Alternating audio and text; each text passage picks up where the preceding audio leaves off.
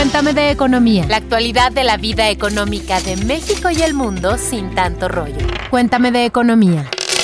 Hola, escuchas, bienvenidos a un nuevo capítulo de su programa favorito, Cuéntame de Economía. Soy Pepe Ávila y les doy la bienvenida al episodio Tan lejos de Dios y tan cerca de Estados Unidos. Vamos a tocar un tema que desde finales del año pasado y lo que va de este 2021 ha sido parte de la agenda todos los días. La recuperación económica de México. En esta ocasión, mi compañera de aventura es Dainzu Patiño, a quien me da mucho gusto saludar. ¿Qué onda, Dain? ¿Cómo te va? Hola, ¿qué tal, Pepe? Hola, ¿qué tal? Puede escuchas buenas tardes, buenos días, buenas noches, dependiendo de la hora en la que nos estén escuchando. Yo quiero, antes de iniciar, quiero agradecer a todas las personas que nos mandaron sus correos respondiendo a nuestra dinámica que tuvimos en el episodio de la semana pasada para las becas del curso de Banjico. Lamentablemente no todos alcanzaron, nos llegaron 20 solicitudes, solo teníamos 10 pases, pero no se preocupen, más adelante tendremos más sorpresas para ustedes y vía correo electrónico les estaremos avisando a los ganadores para que metan al curso y aprendan acerca de Banjico. Y pues ahora sí, vamos a darle al tema de esta semana, es la recuperación económica de México, que en diferentes partes de la historia se ha visto pues impulsada por la economía de Estados Unidos específicamente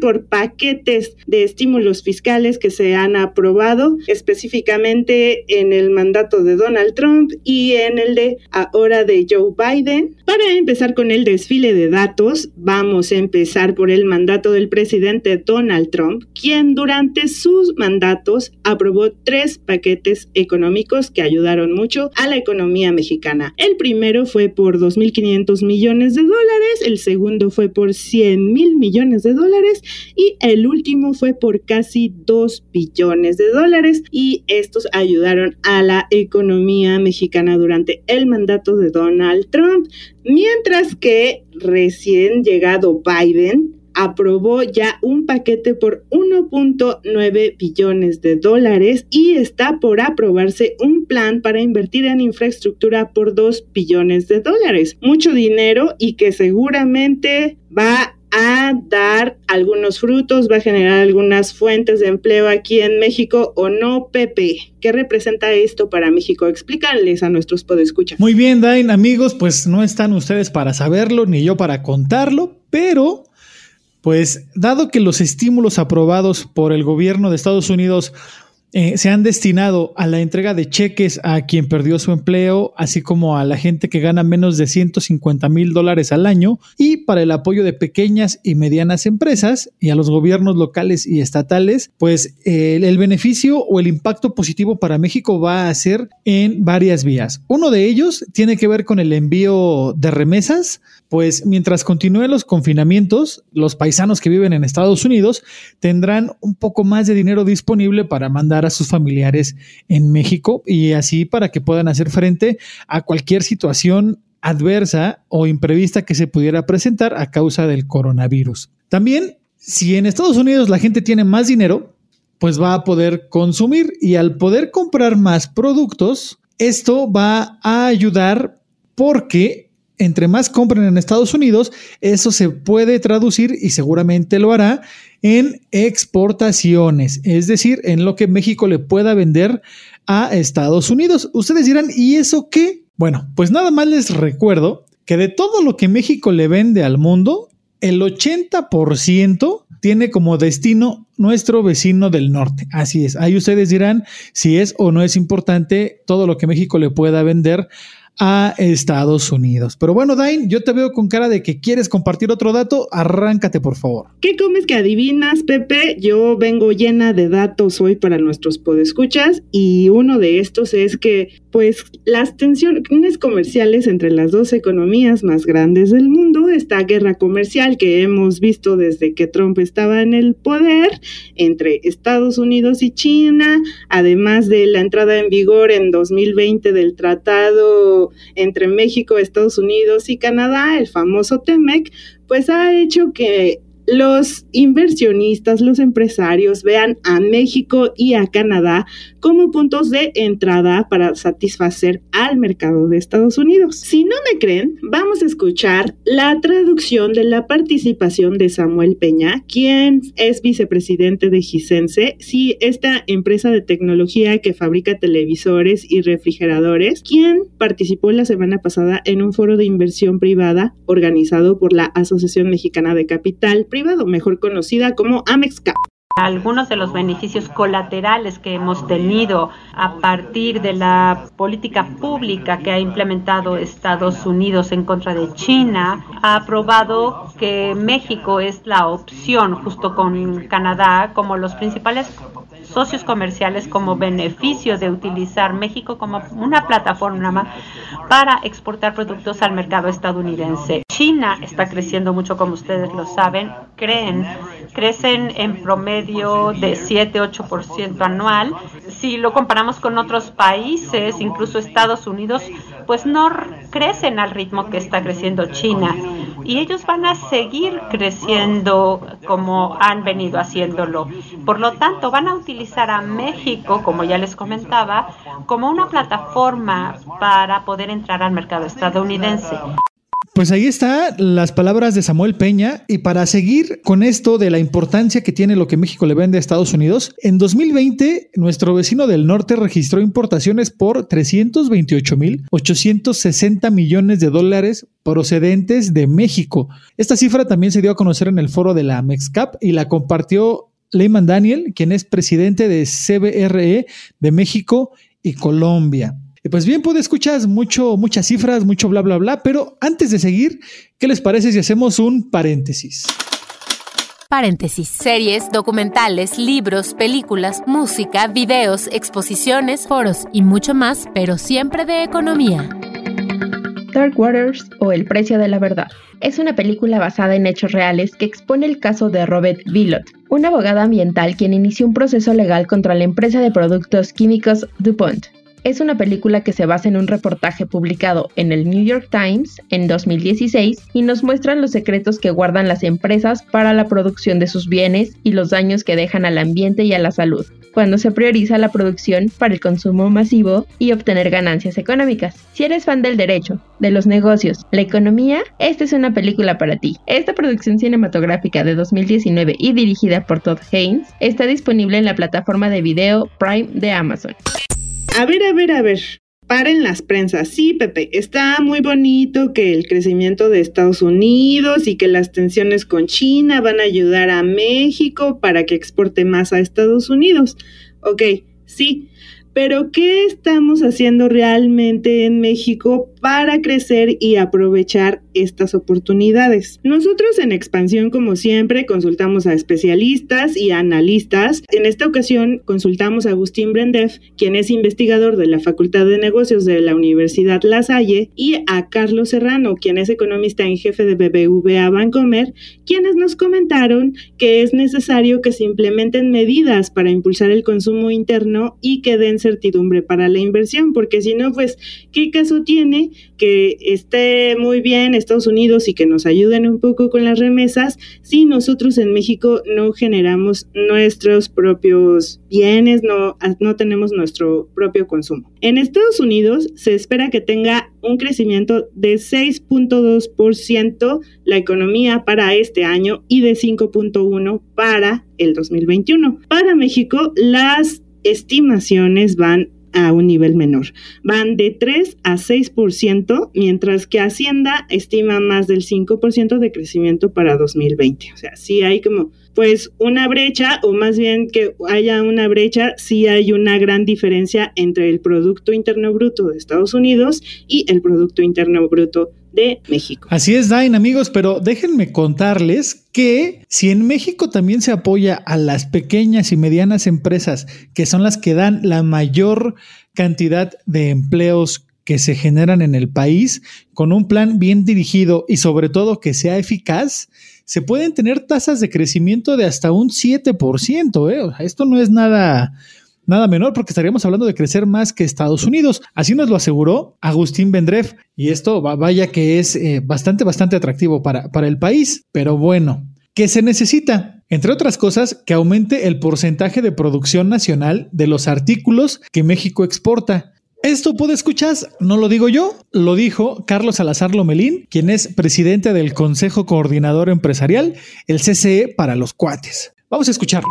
Y es integrarle valor, darle más contenido doméstico, integrar más nuestras cadenas. Para mí siempre es impactante el repetirle en este tipo de foros a todos eh, los, inversionistas o interesados que a veces andamos buscando la oportunidad en, eh, en la inteligencia artificial, cuando la oportunidad la tenemos enfrente de nosotros al tener solamente 28% de integración en las exportaciones mexicanas.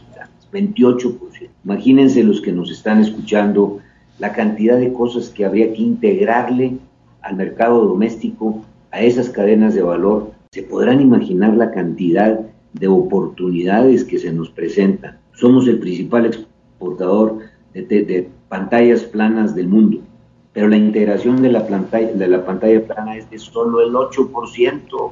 ¿eh? Imagínense todo lo que tenemos detrás.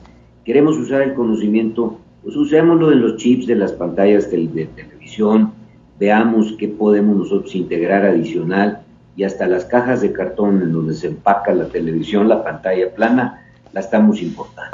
Así es, pues como lo comenta el presidente del CC, es muy importante aumentar el contenido local. ¿Qué es esto? Pues simplemente es que los insumos con los que se elaboran los productos que exportamos hacia Estados Unidos, pues que provengan de nuestro propio país, México, y que no provengan de otros países como China, que esta es la realidad. Mayormente los componentes que se arman en México y se que exportan a Estados Unidos convertidos ya en productos finales provienen de China. Pero bueno, para justamente para aumentar el contenido local es necesario promover la inversión. Sin inversión simplemente no vamos a poder aumentar el contenido local. ¿Qué se necesita para que llegue la inversión nacional o extranjera?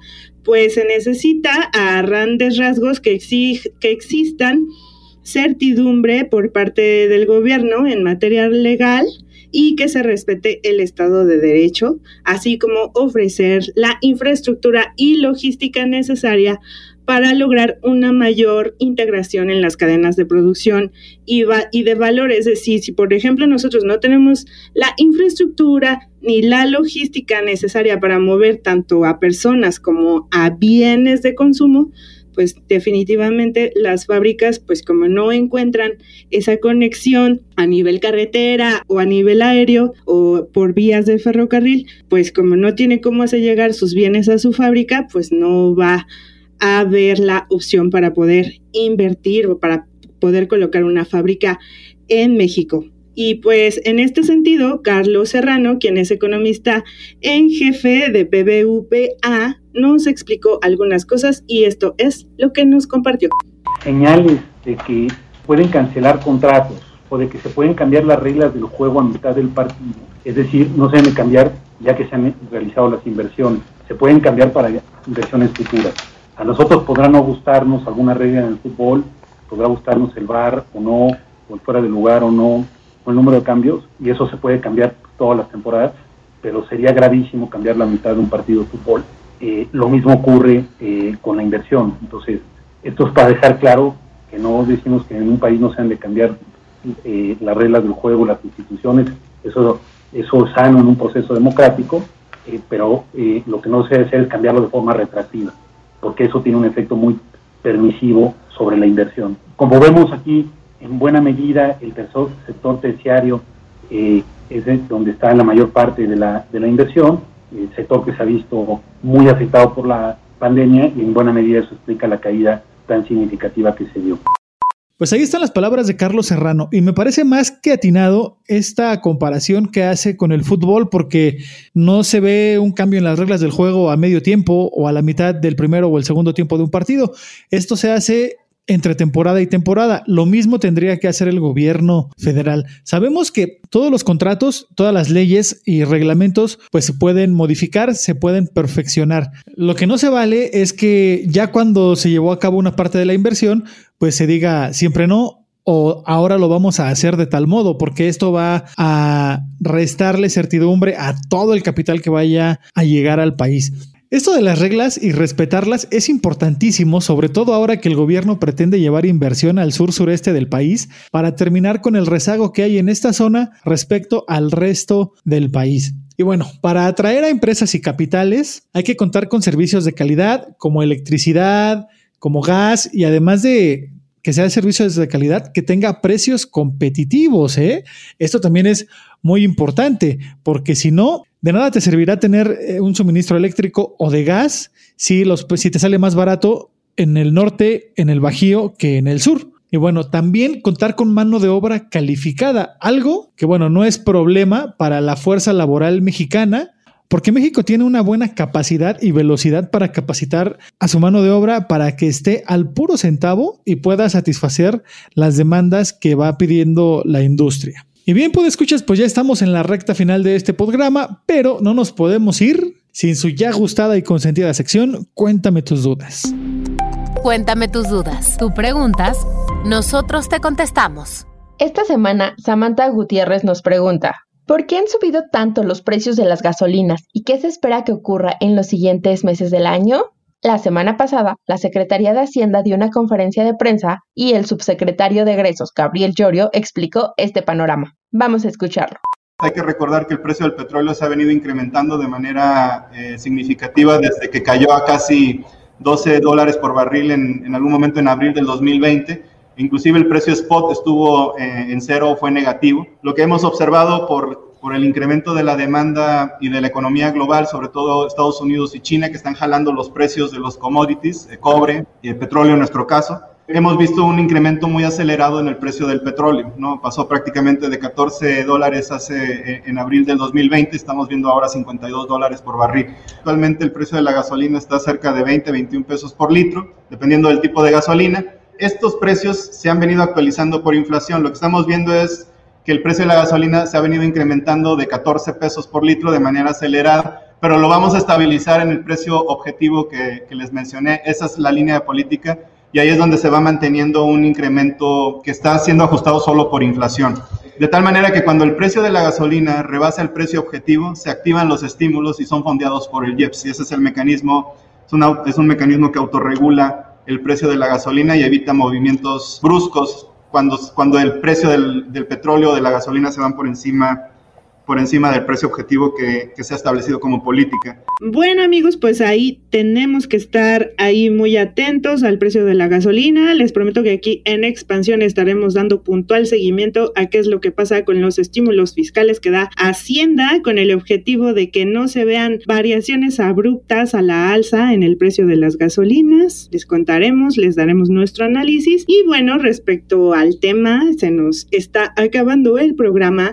Pero antes de irnos, les quiero dar algunos datos, algunas reflexiones. La semana pasada, en este foro de la AMEXCAP, participó el secretario de Hacienda, Arturo Herrera, y justamente comentaba acerca de estas oportunidades que se abren con el conflicto entre China y Estados Unidos, y bueno, que abre una oportunidad para las exportaciones mexicanas, y decía que iba, que ya se estaba trabajando en materia fiscal como para poder atraer estas inversiones de fábricas para poder exportar hacia Estados Unidos. Pero tenemos que recordar que a nivel mundial, entre el grupo del G20 y entre la Organización para la Cooperación y el Desarrollo Económicos, alias la OCDE, pues está, se está impulsando un impuesto global para las empresas transnacionales en los países que conforman estas organizaciones. ¿Y qué es justamente lo que busca este impuesto global? Pues busca que los países ya no compitan por tener bajas tasas de impuestos ya no, o sea, el mundo ya nos está diciendo que por la parte fiscal, que si usted nada más como país quiere atraer inversión por tener una tasa baja de impuestos, eso ya no va a funcionar porque las tendencias en materia fiscal están buscando que haya piso parejo. Entonces, ¿qué es lo que nos refieren los especialistas consultados? Pues que lo que más tenemos que invertir es justamente en la capacitación de los trabajadores y en el desarrollo de infraestructura, pero lamentablemente también a la par por la crisis económica, que hemos tenido a raíz del coronavirus y por un rezago también que ya traíamos antes del coronavirus, pues estamos generando menos ingresos y esta menor llegada de ingresos públicos, es que todo es un círculo vicioso en este mundo de la economía, amigos. Entonces, si llegan menos ingresos, pues va a haber menos gasto, menos presupuesto y que es en lo que se ha habido se ha visto mayores recortes pues en la inversión física pública. Entonces, ¿qué es lo que está haciendo el gobierno? Pues lo que está haciendo el gobierno y la estrategia que quiere gran impulsar el gobierno es que la iniciativa privada pues haga esta inversión que se necesita. Pero sí es muy importante que esta inversión privada se vea impulsada por la inversión que pueda hacer el sector público, porque definitivamente pues sí hay obras que el sector privado no puede atender, ¿no? Tan fácil como, pues, tan simple como lo que estamos viendo ahora con, por ejemplo, inversiones para proyectos como tipo el tren Maya, ¿no? Y bueno, pues yo les dejo nada más esto en la mesa para que lo discutan con sus amigos, con sus familiares, con sus novias, con quienes todos quieran y los invito a que nos escuchen en YouTube, donde también podrán suscribirse al canal de expansión y donde tenemos ahí un montón de videos relacionados con la tecnología, con las empresas. Y bueno, pues también les recuerdo dejarnos sus quejas y sugerencias en arroba EXP Economía. Yo me despido, yo soy Dain Patiño, reportera de la Mesa de Economía, y le dejo el micrófono a mi colega Pepe Ávila. Gracias, Dain. Pues sí, ya nos vamos, pero antes también es importante que se mejoren los salarios, que se mejore la calidad de los empleos para que así pues los trabajadores le echen más ganitas, ¿no? Y también eh, algo muy muy importante es buscar medidas para que las empresas informales pasen a la formalidad. Esto va a ayudar mucho en materia de recaudación, en materia también de que mejoren eh, los servicios a los que acceden los trabajadores que ahí prestan sus servicios y pues esto, lejos de ser un círculo vicioso, se volverá un círculo virtuoso y México seguramente seguirá creciendo. Sin embargo, pues del dicho al hecho hay mucho trecho. Esperemos que nuestra administración federal, esta y las que siguen, se pongan eh, las pilas y empiecen a trabajar para lograr un verdadero crecimiento que más allá de eh, después del coronavirus, ese crecimiento tiene que ser sostenido y tiene que trascender las administraciones federales. Si no, pues México nunca va a salir del llamerito y del llamerito. Pues no me queda más que agradecerles eh, su atención.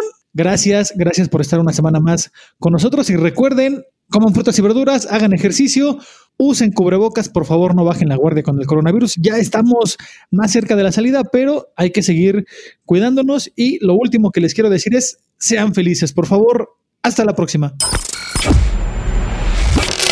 Cuéntame de economía, un podcast de Grupo Expansión. Lucky Land Casino asking people what's the weirdest place you've gotten lucky. Lucky? In line at the deli, I guess. Aha, in my dentist's office. More than once, actually. Do I have to say? Yes, you do. In the car before my kids' PTA meeting. Really? Yes. Excuse me, what's the weirdest place you've gotten lucky? I never win and tell. Well, there you have it. You can get lucky anywhere playing at LuckyLandSlots.com. Play for free right now. Are you feeling lucky? No purchase necessary. Void where prohibited by law. 18 plus. Terms and conditions apply. See website for details.